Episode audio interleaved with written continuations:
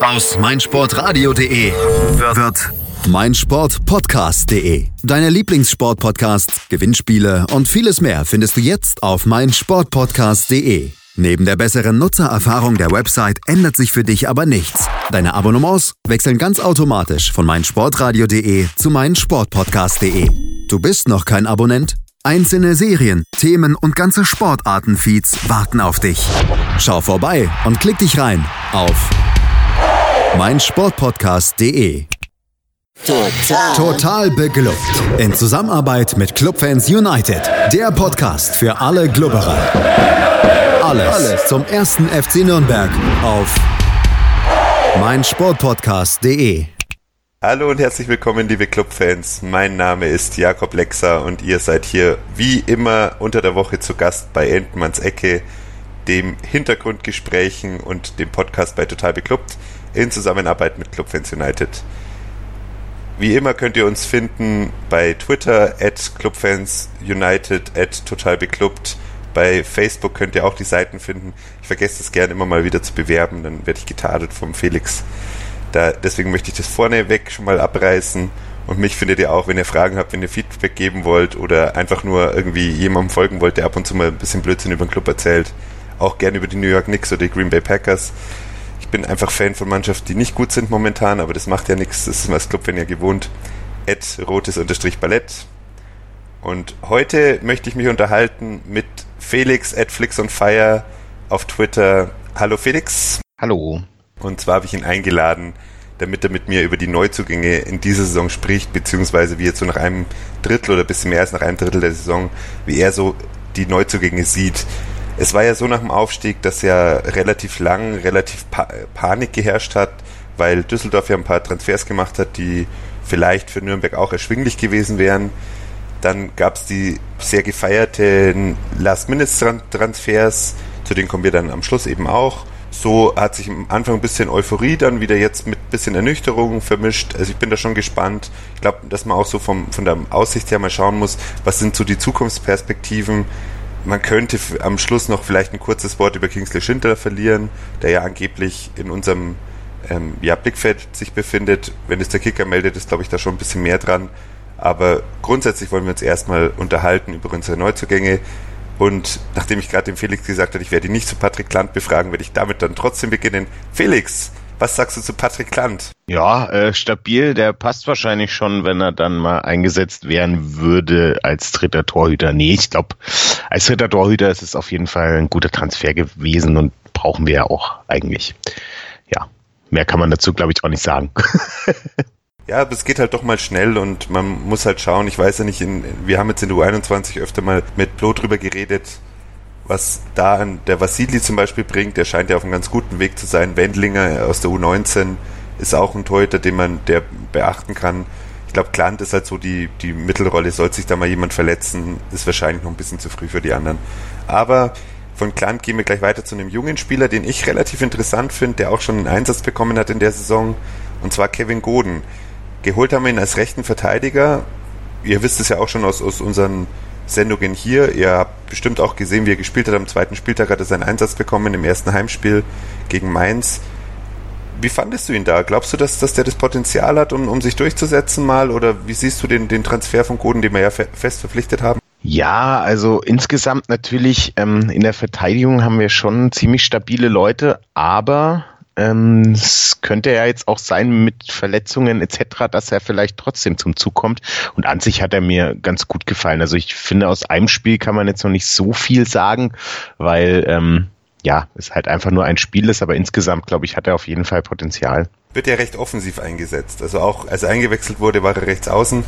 In der U21 spielt er oft im Sturm man muss halt schon schauen, also ich finde schon, dass es bemerkenswert ist, dass er eben nicht im Kader steht jetzt, wo Valentini bis, bis Weihnachten ausfällt.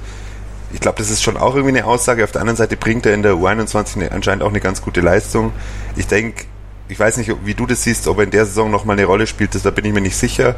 Aber ich glaube, das ist auch ein Mann, der in der nächsten Saison, in der nächsten Vorbereitung sich, sich da definitiv an den 18er Kader ranspielen kann. Also ich glaube, die Anlagen, die hat man schon gesehen. Ja, also ich meine, er ist jetzt auch erst 19 und äh, ja, mal gucken. Also Kölner weiß und hat da ja eigentlich auch einen ziemlich guten Riecher, wer von den Jungen jetzt irgendwie schon bereit ist, in Kader zu rutschen. Ähm, er gehört aber auf jeden Fall für mich dazu. Und äh, dass das schnell gehen kann, hat man jetzt ja auch bei Rhein gesehen, der dann plötzlich in der Startelf steht. Also wie gesagt, für Überraschungen sowieso immer gut Kölner und äh, immer weiter ranarbeiten. Also sehe ich auf jeden Fall als Chance für ihn und vor allem auch durch die Verletzung von Valentini kann es ja auch mal schnell gehen. Man hat ja jetzt auch gelesen, dass es äh, Markreiter anscheinend wieder ein bisschen erwischt hat mit seinen, ich glaube, Schleimhäuten. Vielleicht muss man da auch ein bisschen umstellen hinten. Also es kann, kann immer schnell gehen, genauso wie bei Patrick Klant, wobei es bei ihm wahrscheinlich unrealistischer ist als, als bei Goden, aber ja, wie gesagt, sehe ich auf jeden Fall als äh, potenziellen Nachrücker beim FCN. Ins ähnliche Gebiet schlägt dann Timothy Tillman auch. Da haben sich, glaube ich, viel, sehr viele, sehr viel versprochen. Und ich weiß noch, Alex Endel, glaube ich, in der Saisonvorschau hat gesagt, das ist jemand, den erwartet er schon in der Hinrunde im erweiterten Umkreis von der Startelf. Jetzt konnte man da natürlich noch nicht absehen, dass sich ähm, Alex Fuchs ganz gut entwickelt und auch ihm anscheinend deutlich voraus ist. Du hast vorhin, als wir uns kurz unterhalten haben, angesprochen, dass jetzt das Testspiel gegen den tschechischen Zweitligisten, dessen Namen ich mir nicht gemerkt habe, ähm, dass er da relativ gut agiert hat, ein Tor geschossen oder das erste Tor vorbereitet, das zweite geschossen. Du hast ja die Zusammenfassung, glaube ich, gesehen. Das sei ja mal, oder man auch in den Berichten hat man gelesen, da hat er sich mal ganz gut in Szene setzen können. Spielerisch ist er ja doch über jeden Zweifel erha erhaben. Das Problem ist, dass halt die Körperlichkeit fehlt. Jetzt ist ein tschechischer Zweitligist zwar nicht das große, ist kein Bundesligist in Deutschland, aber es ist, glaube ich, trotzdem auch das, Regional, genau wie die Regionalliga Bayern eine, eine Mannschaft, die einem schon ein bisschen was abverlangt.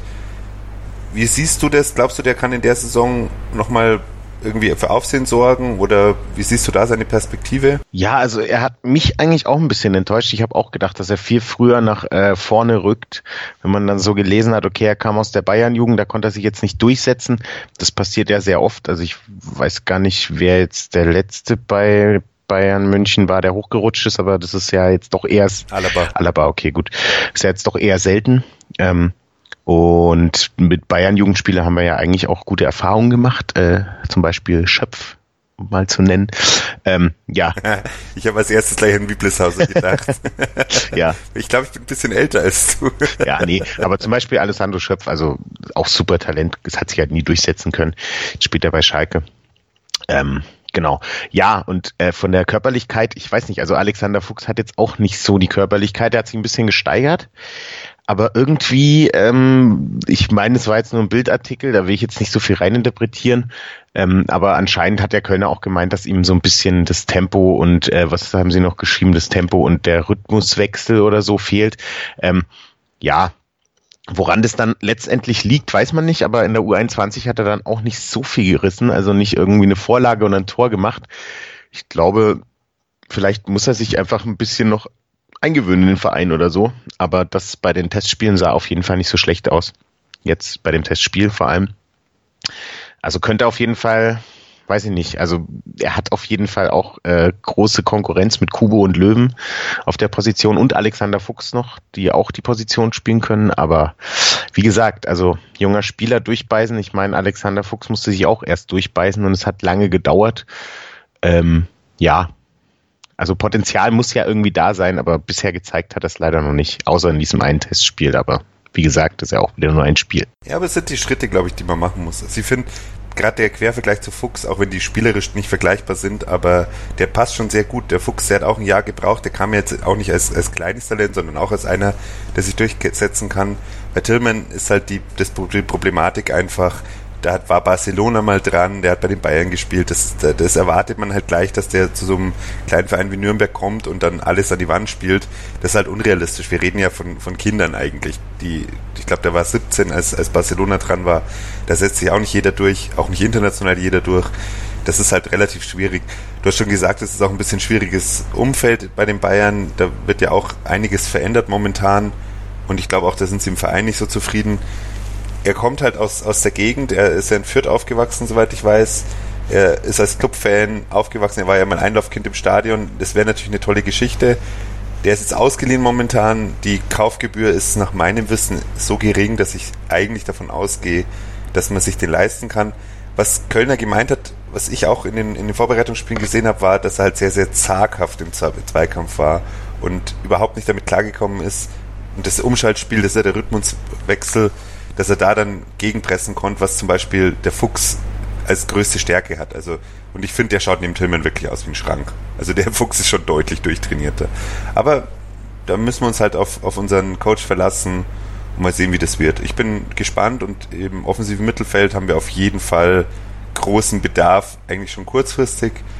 So ein, so ein Testspiel, das gut läuft, kann ja immer was ausmachen. Würde mich jetzt ehrlich gesagt nicht überraschen, wenn er gegen Schalke im Kader steht. Glaubst du, dass da was geht oder meinst du, der ist erstmal wirklich, der soll sich erstmal in der U21 durchbeißen? Ja, ich, ich glaube, das hängt erstens davon ab, ähm, wie Kubo sich äh, entwickelt, weil der hat ja jetzt ja auch irgendwie seine, seine Phase. Ähm, ob Löwen wieder fit wird, was wahrscheinlich eher nicht so aussieht. Und äh, ja, und wie Fuchs aussieht. Aber an sich warum nicht? Also wenn er sich anstrengt, vielleicht war das so ein bisschen Wachrütteln und er hat es gecheckt, weil wenn man das halt so liest, also das ist nur, was man reininterpretieren kann, aber wenn man halt so jung dann schon irgendwie umworben wird von Barcelona und äh, bei den Bayern ist, vielleicht hat man dann auch den Anspruch, ah, ich gehe jetzt zu, in Anführungszeichen, das hat er sich wahrscheinlich niemals so wortwörtlich gedacht, nur zu Nürnberg. Und da muss es ja eigentlich ziemlich schnell klappen und das hat halt vielleicht vom Plan her nicht so geklappt und er hat jetzt halt vielleicht nach einer gewissen Zeit eingesehen, okay, da muss ich jetzt nochmal eine Schippe drauflegen, weil das halt nicht ein Selbstläufer ist und ja, vielleicht war das so das erste Anzeichen dafür und jetzt kämpft er sich durch. Vielleicht auf die Bank, vielleicht wird er eingesetzt, vielleicht macht er ein Tor. Wer weiß. Er wird jetzt das Spiel entscheiden auf Schalke, ist jetzt schon safe. Ja, wir waren jetzt bei den jungen Spielern, die gekommen sind und die sich erstmal ranarbeiten müssen, noch keine oder nur wenige Einsätze bis jetzt hatten. Wir hören uns jetzt kurz an, was mein Sportpodcast in der Woche noch so zu bieten hat. Und danach gehen wir mal zu denen in eine Regalstufe, sag ich mal, höher und vor allem halt zu den dreien, die kurz vor Transferschluss kamen, weil die sind ja durchaus eingeplant, dass sie bei uns einen Unterschied machen. Wie weit sie das geschafft haben, das wird der Felix mit mir gleich noch besprechen. Hey, Malte Asmus von meinsportpodcast.de hier. Ab März geht's weiter mit unseren 100 Fußballlegenden. Staffel 4 bereits. Freut euch auf Slatan Ibrahimovic, Michel Platini, Cesar Luis Minotti, Paolo Maldini, um nur mal vier zu nennen. Und bis wir mit der vierten Staffel kommen, hört doch einfach noch mal rein in die bisherigen drei Staffeln. Ronaldinho, Sepp Meyer, Gary Lineker, Lothar Matthäus und viele weitere warten da auf euch. 100 Fußballlegenden. Jetzt überall, wo es Podcasts gibt. Chip and Charge mit Andreas Thies und Philipp Joubert. Alle Infos zum aktuellen Tennisgeschehen. Um den Platz, am Platz, auf dem Platz. Chip and Charge auf meinsportpodcast.de. Hallo, ich bin Patrick Hausting, Europameister im Turmspringen. Moin, hier ist Ralf Gunesch. Als Fußballprofi habe ich für Alemannia Aachen, FC St. Pauli, Mainz 05 und den FC Ingolstadt 04 gespielt. Hallo, hier ist Willi Landgraf, Mr. Zweite Liga. Die Profis am Mikrofon. Immer und überall. Auf meinsportpodcast.de. Und da sind wir schon wieder zurück bei Endmanns Ecke, der Nummer 13 schon. Ich wird immer älter, wird immer älter. Bald ist es schon bestimmt fast genauso alt wie ich. Mal gucken, wie lange ich noch durchhalte, das wöchentlich zu machen. Bis jetzt macht sehr viel Spaß und das Feedback ist auch immer nett. Schreibt es ruhig mehr, ihr dürft auch kritisch sein, das macht mir überhaupt nichts. Weil wir wollen uns ja auch verbessern, genauso wie sich die jungen Spieler verbessern wollen und der Club hat ja eigentlich auch fast nur junge Spieler, auch vor der Saison fast nur junge Spieler geholt. Der älteste, den sie geholt haben, war Christian Matenia. Das war relativ umstritten, auch in der Fanszene, warum man den holen muss und der taugt ja eigentlich nichts und beim HSV hat er ja auch nicht so toll gehalten und bei Darmstadt war ja auch nur Darmstadt.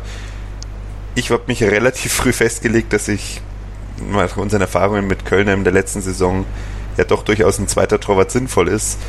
Hat man, glaube ich, in der Saison jetzt auch gesehen. Ich glaube, es gibt wenige, die sagen, dass Martinia nicht ein guter Griff war. Hat 500.000 Euro gekostet. Ja, spielt Stamm momentan. Was sagst du zu ihm? Ja, top. Also er strahlt auf jeden Fall Sicherheit aus. Ich meine, in diesem Abstiegsjahr, wo er beim HSV gespielt hat, ich meine, wenn man sich mal umguckt, dann war nicht nur Martenia schuld, dass der HSV abgestiegen ist. Das war die komplette Mannschaft, Trainerstab und äh, Sportvorstand.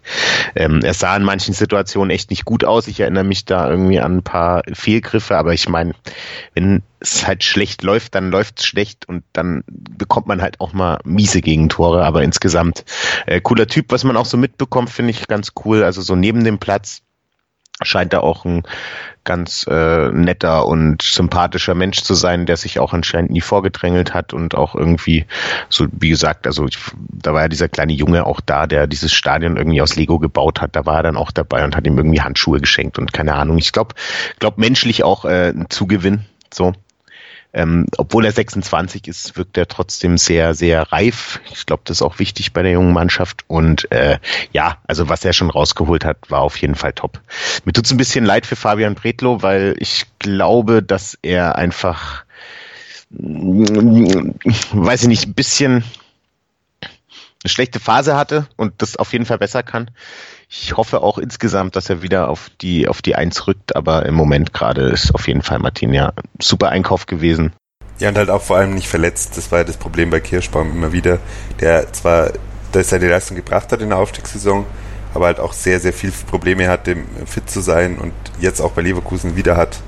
Das, was mich bei Martinia, oder zwei Sachen, die mich mal bei Martinia im Besonderen ja überraschen oder wo ich finde, dass Bredlo da noch sehr, sehr viel lernen kann. Und das eine ist ein bisschen komisch, weil Bredlo ja eigentlich als guter Fußballer gilt. Aber ich, ich kann es nicht statistisch belegen. Ich habe das Gefühl, Martinia bringt Abschläge, Spiel umschalten und äh, Absch also Abschläge und Ausschüsse besser zum Mann, als, als Bredlo das geschafft hat und schafft es auch, das Spiel schnell zu machen.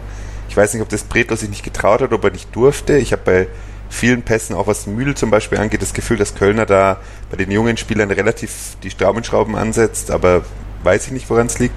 Und das zweite ist, Bredlo hat es auch in der letzten Saison nie geschafft, dass er sich so richtig warm schießen hat lassen und dann besser hält, sondern wie gerade bei den zwei Klatschen, der ist dann einfach mit untergegangen und hat dann nicht Martinia hat es geschafft, der hat sich zum Beispiel gegen Hoffenheim in der ersten Halbzeit, der hat sich richtig warm schießen lassen. Und das ist sowas, das muss Preto beides wirklich noch lernen. Und ich glaube, der weiß, er hat einen Trainer mit Kölner, der ihm eine Chance gibt, wenn er gut trainiert. Und der wird seine Chancen bekommen, da bin ich mir sicher. Aber er muss sich halt auch gegen Martinia durchsetzen. Und Martinia ist mit 26 halt auch in einem optimalen Alter.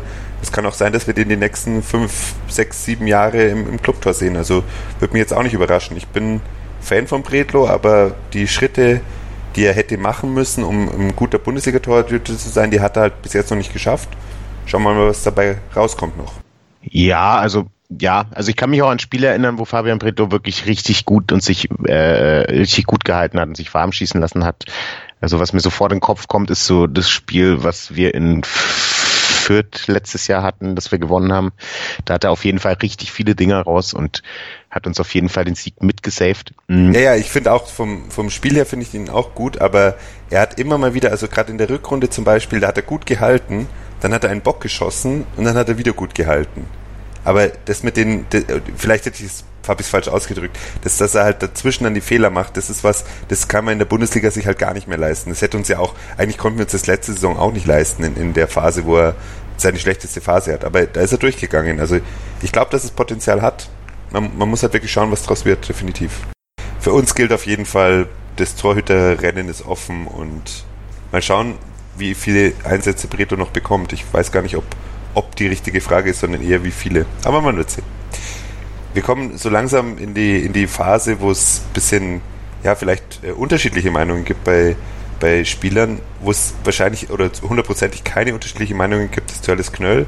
Der ist ja ablösefrei gekommen, ist ja auch erst 20, hat jetzt nur 21 debütiert. Ich glaube, da können wir einfach sagen, der hat sich etabliert als als Kaderspieler, ich glaube jetzt für Stammspieler ist es noch ein bisschen zu früh, aber der hat auf jeden Fall unsere Erwartungen übererfüllt, oder?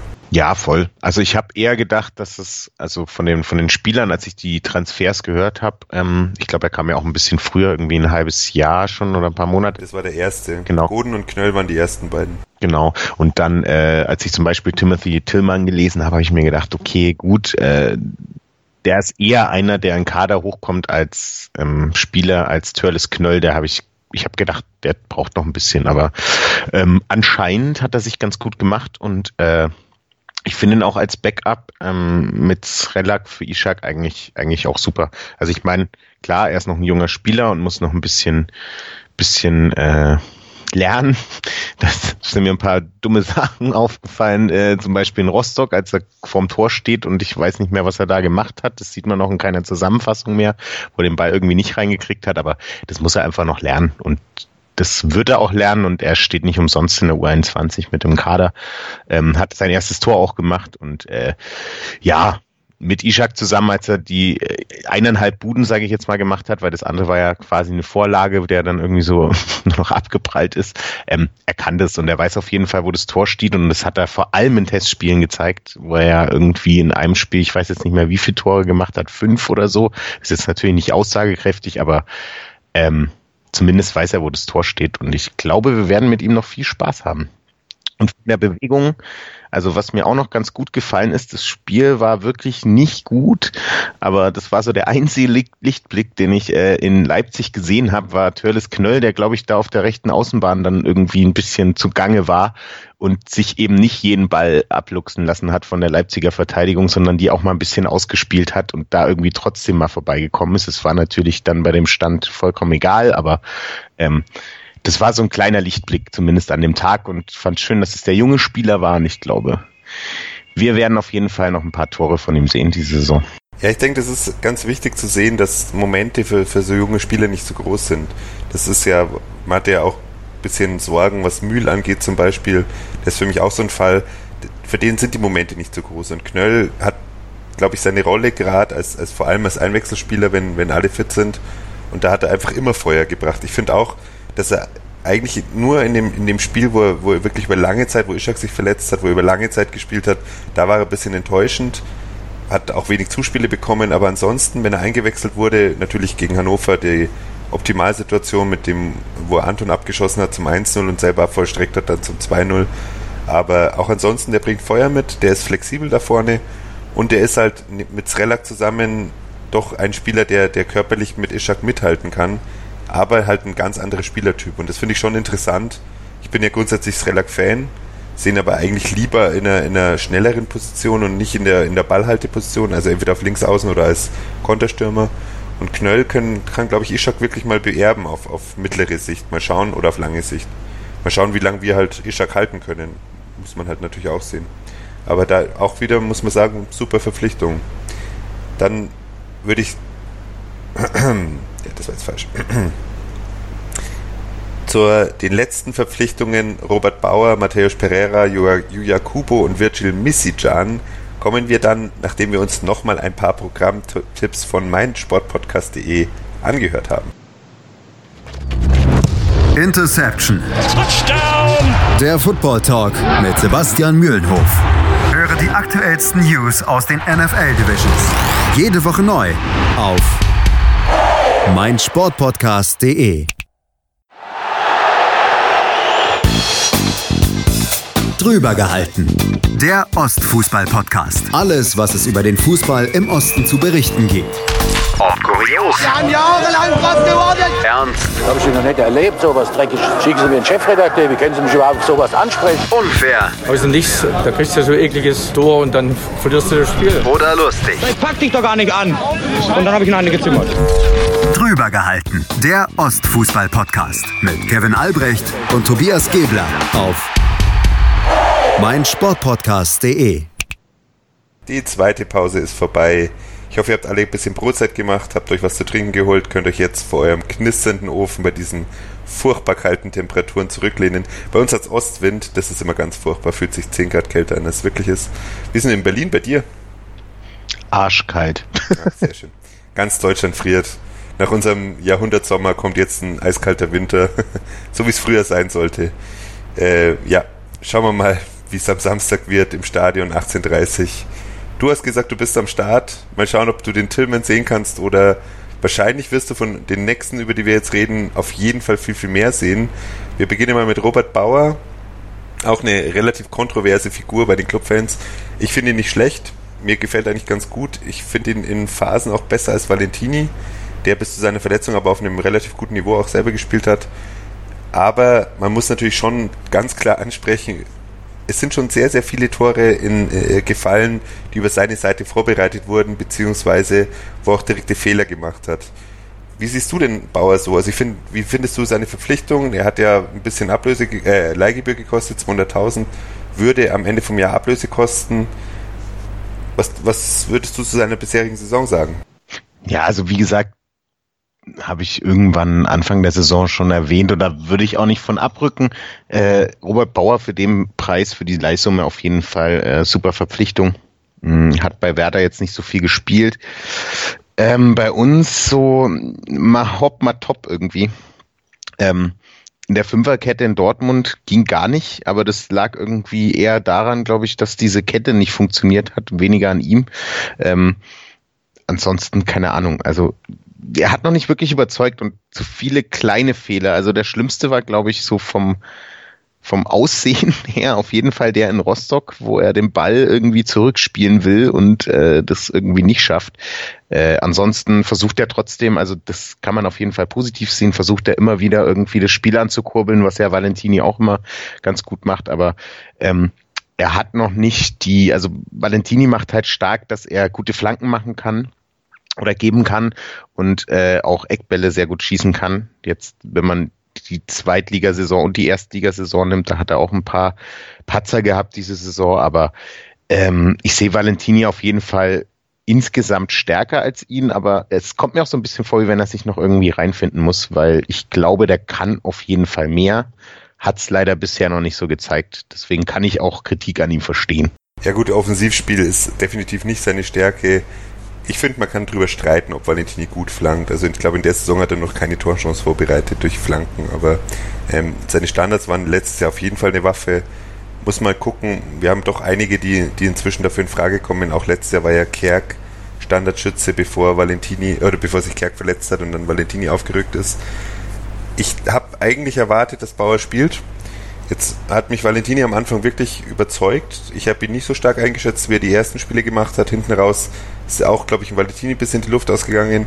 Ich bin schon gespannt, weil für Bauer hängt dann doch relativ viel inzwischen dran. Der war ja mal als großes Talent in Ingolstadt ja angepriesen, hat den Sprung nach Bremen geschafft, wo er am Anfang auch viel gespielt hat. Für den gilt es jetzt schon langsam mit seinen 23 Jahren, wird es ein Spieler, der wirklich sich in der Bundesliga etablieren kann, als, als sag ich mal, Mittelfeld, in der Mittelfeldmannschaft als Stammspieler oder wird es eher so ein Spieler, der zwischen unterer erster, oberer zweiter Liga hin und her ja, ähm, mit Vereinen hin und her springt. Also da bin ich schon gespannt. Potenzial sehe ich da auch, aber es ist definitiv kein Jahrhunderttalent, war er noch nie. Mal gucken, was aus ihm wird. Was halt schon für uns natürlich schon sehr, sehr angenehm ist, was wir wirklich als Clubfans ja auch gar nicht kennen, ist, dass wir halt grundsätzlich drei Außenverteidiger haben, die man einsetzen kann. Und das ist schon mal extrem viel wert, wenn man sieht, dass halt Valentini jetzt so lange ausfällt.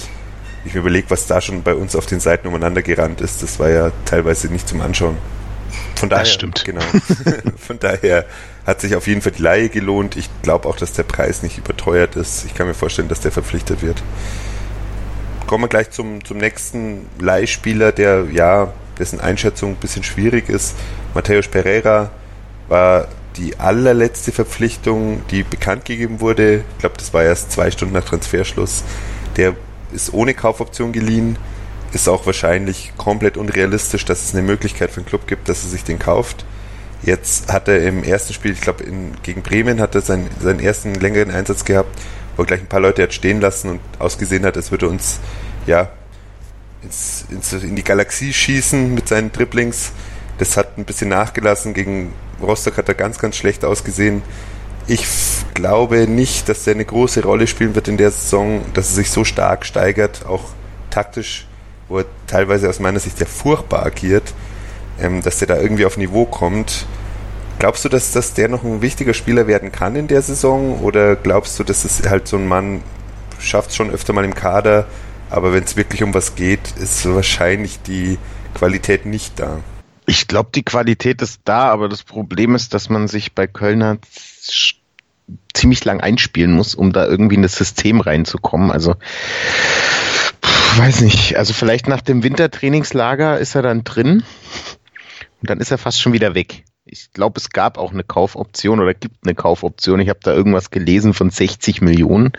Die werden wir wahrscheinlich nicht auftreiben. Nein, nein, das ist die, das ist die eingetragene Ablöse in, ah, ja. in Lissabon. Äh, in Lissabon hat er eine feste Ablöse im Vertrag. So. Das ist Gang und Gäbe in Spanien. Okay, so. nee, also den werden wir uns auf jeden Fall nicht leisten können. Und ich bin mir auch ziemlich sicher, dass äh, niemand so viel Geld in die Hand nehmen wird für Pereira aktuell. Da muss schon noch viel passieren. Ähm, ja, also ja, dann bleiben wir drin. Also wenn der, wenn der nach der Saison für 60 Millionen irgendwo hin verkauft wird, dann hat er wahrscheinlich 35 Tore geschossen in der Rückrunde. Ja. Nee, aber keine Ahnung. Ich glaube, so viel wird er nicht mehr machen, aber ich glaube, er wird nicht komplett auf der Bank sitzen. Ich kann mir gut vorstellen, dass er trotzdem noch seine Einsatzminuten bekommt, aber dann eher so ähm, als Einwechsel. Mhm. Oder wenn Kölner wirklich versuchen will, übers Spielerische zu kommen, dass er da noch irgendwie mit drin ist. Das Problem ist halt eigentlich nicht sein Spiel nach vorne.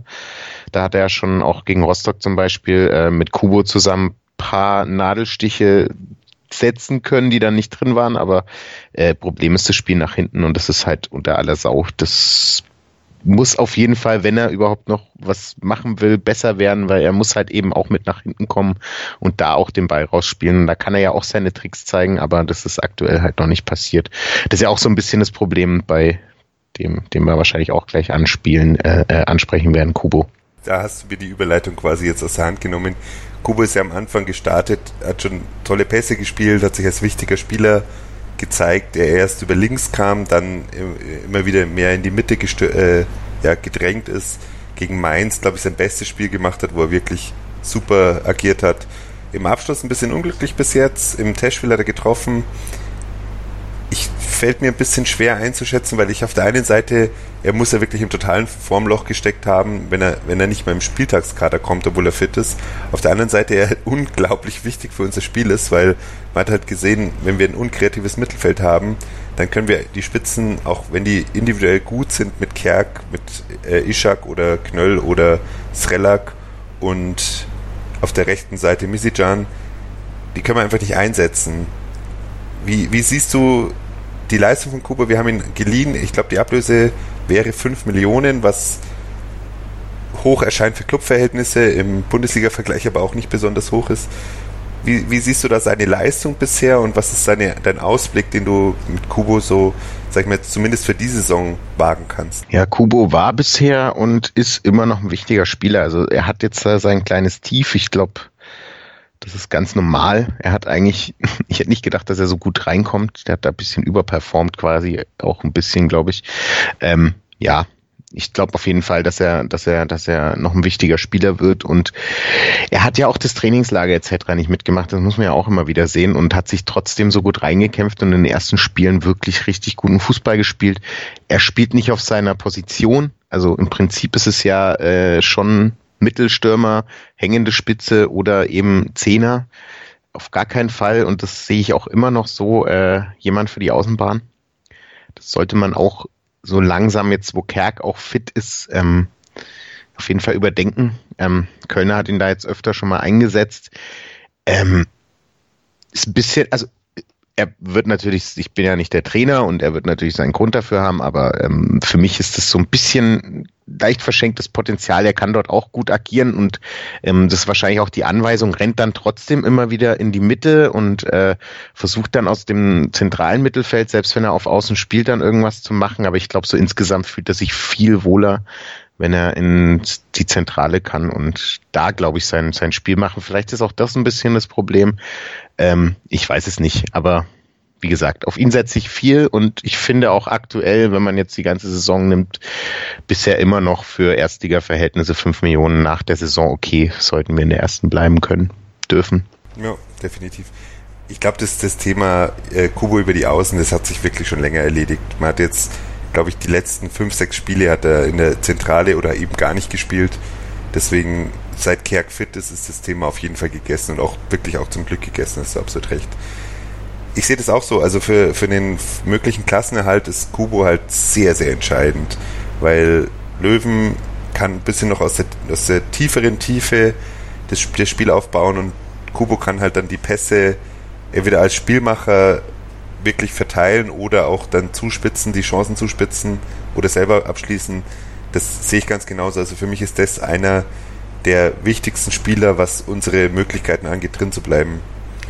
Wer aus meiner Sicht auch ein bisschen überraschend, aber wirklich auch brutal eingeschlagen hat, ist, ist Misijan. Also den haben wir für unsere, ich glaube, interne Rekordablöse für, von drei Millionen geholt. Was Ludo Gretz, Ludo Goretz, Verzeihung. Natürlich hat er viel Erfahrung gesammelt, viele internationale Spiele, ich glaube 60 internationale Spiele, ist mit 25 noch relativ jung, aber dass der von Anfang an so agiert, das hätte ich wirklich, also ich habe das überhaupt nicht erwartet. Ich finde unser Problem auf, auf rechts außen, das ist absolut gelöst. Also da sehe ich keine, keinen Weg mehr an Misijan vorbei. Oder wie würdest du seine Leistung bis jetzt einschätzen? Ja, auf der Außenbahn ist er gesetzt, auf jeden Fall. Es war so ein bisschen, für mich so ein bisschen äh, Wundertüte. Also er kam, man hat noch nie irgendwas von ihm gehört, dann hat man halt so angefangen, so ein bisschen äh, nachzulesen, okay, äh, wer ist das eigentlich und was tut der so? Ähm, dann kam ja auch noch diese blöde Geschichte, die man noch gelesen hat mit dem Rentner. Da muss man jetzt erstmal gucken, was da noch rauskommt. Ähm, aber an sich ist es, glaube ich, ein, das hat ja auch Bornemann, glaube ich, gesagt, wenn man so ihn als Menschen kennenlernt und dann diese Geschichte hört, dann kann man sich das irgendwie nicht vorstellen. Und so kommt es mir eben auch vor wie so ein ein bisschen ein kleiner Vogel vielleicht, bisschen, aber das gehört ja dazu irgendwie auch, braucht man auch in der Mannschaft und er stellt sich halt fürs Team und versucht zu ackern. Kann, ist schnell über die Außenbahn und ja, kann auch mal einen Trick machen, verrennt sich zwar manchmal auch, aber ähm, nicht so oft wie andere und ist auf jeden Fall ein Spieler, den wir gebraucht haben, weil auf der Außenbahn sah es schon ziemlich mau aus, bevor er kam und Kerk noch verletzt war. Ja, definitiv. Aber ich finde auch, wie er sich jetzt reingefunden hat, ich glaube auch bei dem, wie du jetzt gesagt hast, Kubo hat am Anfang ein bisschen überperformt. Bei Misijan habe ich das Gefühl, der wird einfach besser. Ich glaube auch noch, wir haben noch nicht das Beste gesehen, was er spielen kann. Ich glaube, das ist echt ein Mann, der kann uns noch sehr, sehr viel Freude bereiten, was natürlich für unsere Aussichten in der Bundesliga zu bleiben exzellent wäre. Also ich glaube, da, da kommt noch was. Ich habe auch gegen Stuttgart hat am Anfang Aktionen gehabt. Das Problem ist halt auch, wie wir gerade angesprochen haben, muss halt eingesetzt werden. Und da muss man halt gucken, wie schaffen wir das mit dem Spielsystem oder wie schafft Köln das mit dem Spielsystem, unsere sehr, sehr starken Außenstürmer da besser einzusetzen. Ja, auf jeden Fall. Und was du gemeint hast, dass er besser geworden ist auf Außen bisher, ist auf jeden Fall wahr. Das ist ja auch das eigentlich, was Kölner mal geschafft hat in den letzten, also seit der Trainer bei uns ist, dass Spieler besser werden und äh, auch bei Misicjan trifft es auf jeden Fall zu. Ja, bin ich gespannt. Also ich, ich glaube, der, der Kölner Effekt bei den Neuzugängen, der müsste dann in der Rückrunde zu sehen sein. Ähm, ich bin da absolut auf, auf deiner, mit dir da auf Augenhöhe und deiner Meinung. Ich sehe das auch so. Kölner hat eigentlich jeden Spieler besser gemacht, der, der, den er bis jetzt beim Club formen durfte. Bin gespannt, was da noch kommt. Und Misijan, der wird, ist bis jetzt, glaube ich, ja, weiß nicht, ob das bis jetzt unser bester Spieler bis jetzt in der Saison ist. Ich würde ihn auf jeden Fall zu den Top 2, 3 zählen. Ja, auf jeden Fall. Dann sind wir durch. Das waren jetzt neun Spieler. Ihr habt neunmal fundierte Meinungen gehört. Ich habe natürlich vorhin gesagt, dass Martina der Älteste ist. Sorry, Patrick Land. Die große Patrick Land Entschuldigungsfolge kommt sowieso in der Rückrunde, wenn er uns als Stammtorhüter den Klassenerhalt holt. naja, wird wahrscheinlich nicht passieren, aber wir haben natürlich kein Problem mit Patrick Land und er ist zu Recht der mit Abstand älteste Neuzugang, den wir in dieser Saison geholt haben. Danke Felix für die Zeit, die du genommen hast und danke für deine Expertise. Es war sehr interessant und auch immer gut, wenn du nicht in jedem Bereich genau meiner Meinung bist, weil durch Reibung entsteht Wärme und vielleicht auch ein bisschen Interesse für die Leute, die vor den Kopfhörern, äh, vor den Kopfhörern, vor den Boxen sitzen oder sich die Kopfhörer ins Ohr gesteckt haben. Vielen Dank fürs Teilnehmen an Edmunds Ecke. Tschüss. Und wir hören uns bald wieder. Den Felix, da freue ich mich auch schon drauf. Ich wollte mich am Anfang schon Beiträge machen über Fanclubs. Wenn ihr da Interesse habt, selber als Zuhörer mal mitzumachen, wenn ihr im Fanclub seid, könnt ihr euch gern melden. Ich habe leider überhaupt kein Feedback, also wirklich null Feedback bis jetzt bekommen von Menschen, die ich angeschrieben habe, die sich als Fanclub-Vertreter auf der FCN-Seite ausgeben. Ich weiß nicht, was da los ist. Intern habe ich ein bisschen was. Der Felix ist bei den Clubfans Berlin. Da freue ich mich schon drauf. Da kriegen wir hoffentlich vor der Winterpause noch eine Folge zusammengeschachtelt, weil ich finde die Perspektive als ja wirklich von so weit weg als Exilklubberer finde ich immer super interessant und auch so die Fanclub-Arbeit interessiert mich, weil das so, eine, so ein Bereich ist, wo ich mich nicht besonders gut auskenne. Würde mich freuen, wenn da ein bisschen mehr zusammengeht. Ich habe eigentlich gehofft, dass ich da einmal im Monat eine Folge machen kann, aber da schaut es momentan leider schlecht aus. Aber Felix wird das jetzt mal ins Rollen bringen und mal gucken, was noch dabei rauskommt. Ansonsten möchte ich noch auf unseren anderen Felix verweisen, den Felix Amrein, der ja quasi unser Oberchef ist bei Total Beklubbt, der die Movember-Bewegung mit einer eigenen Aktion unterstützt, Mokolade. Ich hoffe, ihr habt alle schon die dicksten Schnurrbärte stehen und habt ein bisschen was gespendet. Ein paar Euros, da kann man für die Aufklärung von Krankheiten bei Männern ich habe scherzhaft mal gesagt, das ist nicht nur die Männergrippe, da geht es halt auch um psychische Geschichten, da geht es um Krebs. Das ist eine gute Sache, da könnte man ein bisschen was, wenn es nur 2, 3 Euro sind, wenn es 5 Euro sind, wenn es 10 Euro sind, ist gespendet, fühlt euch selber gut dabei und ist auch für eine gute Sache. Mein Sportpodcast.de wirbt da eben auch dafür und da sind wir auch. Der Hashtag heißt Wir sind Podcast. Wir sind hier bei Endmanns Ecke von Total Beklubbt in Zusammenarbeit mit Clubfans United. Danke fürs Zuhören. Bis nächste Woche. Ciao. Total. Total beglückt. In Zusammenarbeit mit Clubfans United. Der Podcast für alle Glubberer. Alles, Alles zum ersten FC Nürnberg auf meinsportpodcast.de. Double Trouble. 180. Der Dart Talk auf meinsportpodcast.de. Ob Ring, Bull oder Bullseye. Jeder Wurf wird analysiert und diskutiert. Double Trouble. Der Dart Talk mit Christian Ömicke auf meinsportpodcast.de. Wie baut man eine harmonische Beziehung zu seinem Hund auf? Puh, gar nicht so leicht. Und deshalb frage ich nach, wie es anderen Hundeeltern gelingt, beziehungsweise wie die daran arbeiten. Bei Iswas Dog reden wir dann drüber. Alle 14 Tage neu mit mir, Malte Asmus und unserer Expertin für eine harmonische Mensch-Hund-Beziehung, Melanie Lippisch. Ist was, Dog? Mit Malte Asmus. Überall, wo es Podcasts gibt.